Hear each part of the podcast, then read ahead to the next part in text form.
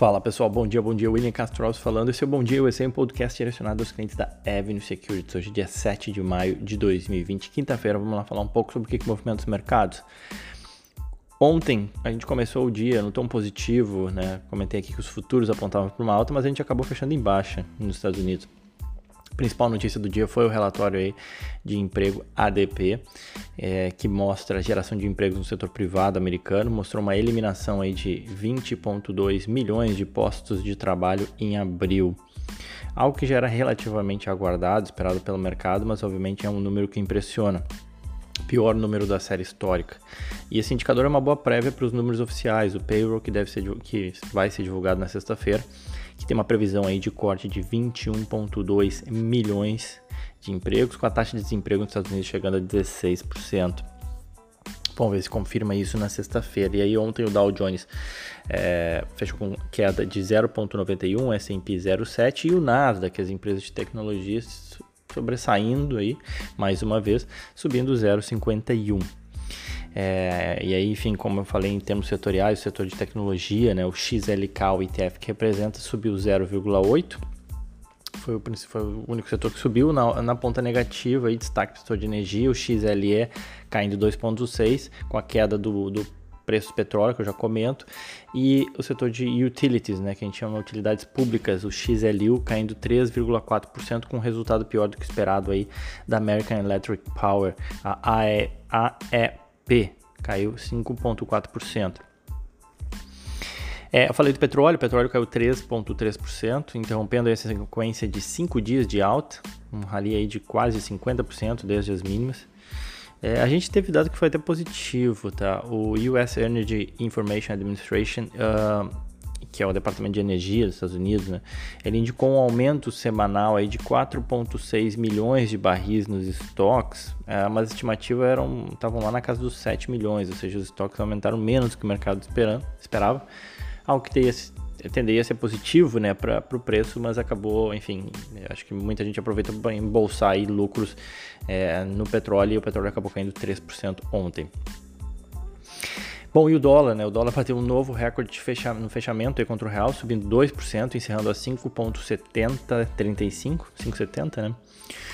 É, a alta foi puxada pela expectativa de cortes de juros pelo Copom, algo que não só foi confirmado, como inclusive surpreendeu a todos. O mercado esperava um corte de 0,5 na taxa básica de juros no Brasil. Veio um corte de 0,75, jogando juros para 3% ao ano e com uma sinalização de que pode vir mais um corte aí da mesma magnitude, jogando aí a taxa para 2,25, algo que também já vinha sendo comentado, né, que, a, que o juros tenderia a cair bem no Brasil por conta de, da, do corona, uma ten, é, e, sem, sem, nenhum risco inflacionário, o Banco Central poderia é, aproveitar para baixar bem os juros. É, a questão é que o, o, contraponto disso, se por um lado tenta ativar a economia, ou enfim, jogar os juros para baixo, por outro lado, obviamente, isso tende a fazer preço no dólar, isso deve fazer preço hoje na, na, na, moeda, enfim, a gente deve ter aí mais desvalorização do real. Eu já tinha comentado há bastante tempo aqui atrás assim, alguns motivos, né, porque que ficava difícil ver o real se valorizando frente ao dólar. Um, um dos motivos era esse, né, o, juro, o juro em queda. Fora isso, os, os conflitos constantes políticos né, que a gente vê, a falta de crescimento do Brasil também é, por conta da, do corona, enfim, a dificuldade de crescer é, em meio a esse cenário de corona. Então esse, esses fatores acabam é, pesando contra o real, que já tem uma das piores performances aí no ano é, entre as moedas. E, e, esse juro acaba também acentuando isso. Vamos ver como é que o dólar re, reage hoje, repercute hoje essa notícia. que mais? Uh, bom, seguindo para hoje, tons positivos. O futuro americano aponta para uma alta de mais de 1%. Uh, na Europa, com bolsas em alta também, Alemanha 1%, França 0,85%, Inglaterra 0,87%. Só na Ásia que a gente teve tons uh, mistos aí, com o Nikkei em leve alta Singapura positivo também, mas China, Índia e Hong Kong em queda. Então, aparentemente, a gente tem um dia começando pela ponta positiva. É, Falando do corona, só para não deixar passar batido, né? Ontem o número de novos casos confirmados nos Estados Unidos aumentaram 1,9%, número idêntico ao de ontem e abaixo da média da semana passada, segue crescendo a um ritmo cada vez menor. Chamou atenção ontem o governador de Nova York, o Andrew Cuomo, é uma reportagem da CNBC. Eu, demorei até para entender, achei que meu inglês estava ruim, mas foi isso mesmo. O, o Andrew Cuomo ele, ele ficou chocado com uma pesquisa feita com pacientes que foram hospitalizados no estado que mostrou que 66% das pessoas admitidas no, no, hospital estavam elas estavam respeitando as regras de confinamento e ficando em casa e mesmo assim foram contaminadas. Enfim, é uma reportagem da CNBC, quem quiser procurar dar uma olhada lá. Chamou atenção ontem. É, o mercado segue envolto nessa é, um certo otimismo de reabertura de economia, mas também com um contraponto aí de que o corona sempre pode voltar à tona, ou uma segunda onda, enfim. É, mas hoje tudo indica que a gente vai ter um dia positivo. Fora isso, a gente tem uma série de balanços, né? Que é o, o título do, do, nosso podcast hoje. Enfim, tem bastante coisa para falar. Então vamos, vamos lá, começando. Começar pelas ações da Mercado Livre, a MELI, M-E-L-I, né? As ações da, do Mercado Livre, o Mercado Livre é o nome dela, dispararam aí 25% na máxima na quarta-feira, encerrou com alta aí de 19,6%. É, as ações elas estavam até estáveis ao longo do ano, mas com a alta de ontem elas acumulam aí mais de 20% já de alta aí no ano. A Mercado Livre, é, para quem obviamente acho que muitos de vocês já conhecem, é uma empresa ela é argentina, mas com operações em diversos países. Na verdade, ela é, é a maior empresa argentina listada nas bolsas americanas, com valor de mercado aí de 37 bilhões de dólares. O que puxou o desempenho da ação, obviamente, foi o balanço do primeiro trimestre. Faturamento é, da empresa, desconsiderando os efeitos cambiais, cresceu 70% para 652 milhões de dólares. É, o volume de vendas cresceu forte também. O resultado financeiro no Brasil, que representa 61% do total da receita da empresa, teve uma expansão aí de 55% em reais e 31% em dólar. Resultado forte no Brasil. Mercado Livre também tem operação no México e na Argentina, onde a receita em dólar subiu 74% e 42%, respectivamente, ou seja, cresceu muito forte em nos principais mercados que ela atua. Ela também tem a vertente de pagamentos, né, a Mercado Pago, que também teve um crescimento acentuado. Primeiro trimestre de 2020, a base de usuários chegou a 43 milhões, um aumento de 31% e o volume de pagamento subiu 43%. Então, como vocês podem ver, todos números né, bastante expressivos, né, de dois dígitos altos. Né? A expansão do mercado pago fora da plataforma de vendas no Mercado Livre, ou seja, o, não só usando o site, o e-commerce do Mercado Livre, mas usando o mercado pago, também foi bastante forte, de 84%. E aí, todos esses números ajudam a gente a entender a alta de ontem, né?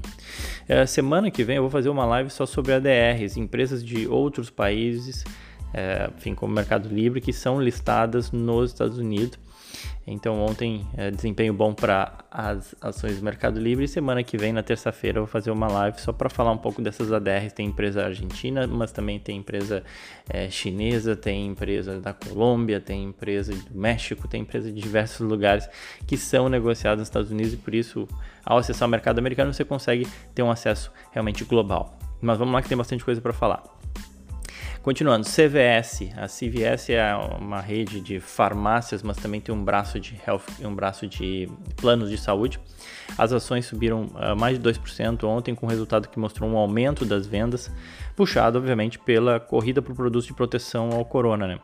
As vendas alcançaram aí 67 bilhões de, uh, de, de dólares, uma alta de 8%, com o chamado same-store sales, né, vendas nas mesmas lojas crescendo 9%. Eles não abrem a participação do online, mas é fato que apresentou números fortes aí de crescimento. Né? É, os serviços de atendimento e urgência deles, que eles têm, é, o Minute Clinic, teve um aumento de 600% em comparação ao primeiro trimestre de 2019. A entrega de receitas em domicílio aumentou 1000%. E o uso do aplicativo da empresa aumentou também dois dígitos empresa também ainda teve um aumento de quatro vezes no número de clientes online, então realmente explodiu o online da CVS. É, mas obviamente nem tudo são flores. A empresa alertou que os seus números do próximo trimestre também devem sentir a dor aí da pandemia. E aí tem três fatores que pesam. Uma, o tráfego de consumidores diminuiu com o lockdown. Dois, o custo relacionado com o coronavírus aumentou, né? Obviamente para manter a higienização das lojas e a proteção dos funcionários. E também você teve um declínio nas consultas médicas, né? Ou seja, menos pessoas indo ao, ao, aos médicos, eh, tendo menos prescrições e menor vendas de medicamento. Tá? Então esses três fatores podem pesar no próximo resultado. Apesar disso, eles modificar, não modificaram sua previsão de lucro para o ano, estimativa de lucro aí de 7,1 dólares uh, no range médio aí de, de por ação, 7,11 uh, dólares por ação.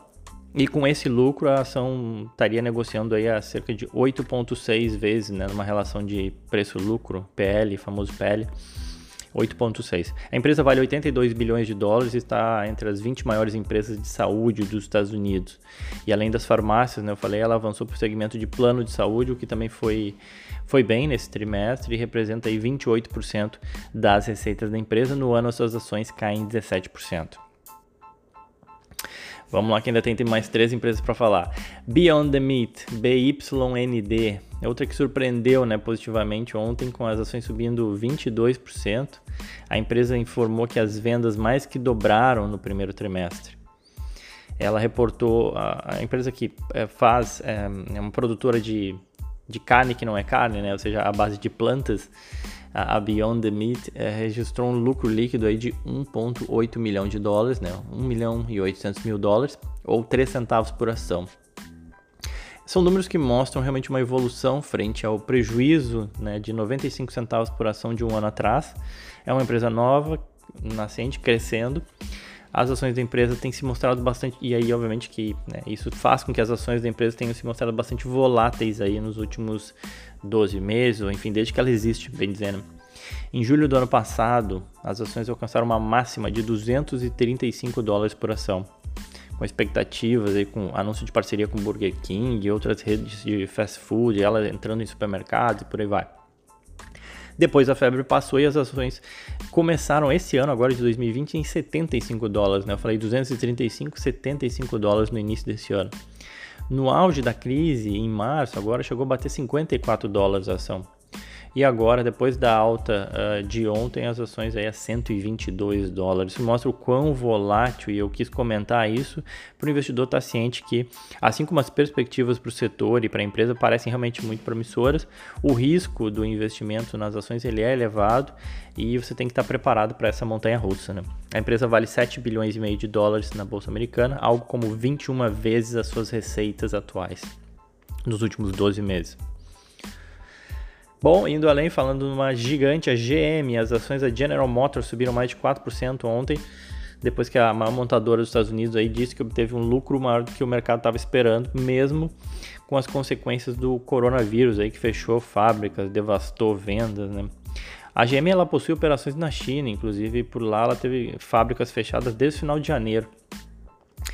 Bom, as receitas da empresa caíram 6,2% para 32,7 bilhões de dólares. As vendas foram bem nos Estados Unidos, onde a empresa oferece um financiamento a taxa zero em prazo de até 84 meses para você comprar. Especialmente o que vendeu bem aqui nos Estados Unidos foram as pickups. É, mas no mundo as vendas não foram bem, caíram aí 22%.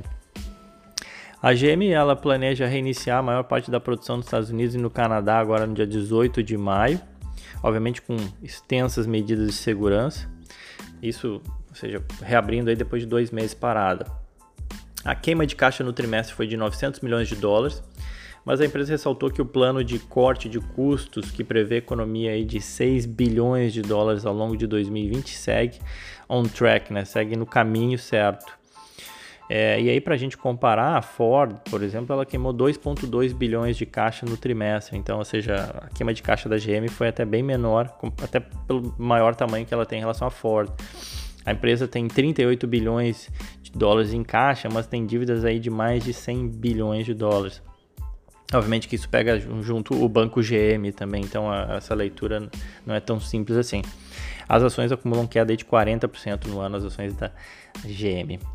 E vamos lá para a gente acabar rapidinho. A Peloton, Peton é o código dela, P-T-O-N. As ações da empresa subiram 5% ontem e no after dispararam aí 16%. É, e aí, no ano, antes dessa possível alta de hoje, né? Vamos ver se confirma esses 16%, enfim, mas as ações já acumulam uma alta de 28%, já, já acumulavam uma alta de 28% no ano. Ela fabrica equipamentos para exercícios, em especial as bikes ergométricas super high-tech, enfim. As vendas trimestrais da empresa atingiram 525 milhões de dólares, uma alta aí de 66% na comparação anual. Obviamente que o lockdown acabou ajudando ela, com as pessoas buscando se exercitar em casa. E na verdade não são apenas bicicletas, mas todos os produtos, né, que juntos agregam um sistema com aulas online via stream, com super telas, né, o equipamento dela é super high-tech, aplicativo no celular para controlar e tudo mais. O produto realmente ele é diferenciado e por isso também tem um custo mais elevado. Quem tiver interesse, dá uma olhada lá para entender o que eu estou falando. A Peloton, tá bom? Era isso então, pessoal, já falei demais. Quem quiser pode me seguir no Twitter ou Instagram, WillCastroAlves. Lembrando que o que eu comento aqui não é uma recomendação, é simplesmente estou fazendo uma leitura de mercado e todo risco, todo investimento ele possui um risco, né? Sempre importante lembrar isso. Desejo a todos um ótimo dia, uh, bons negócios, aquele abraço.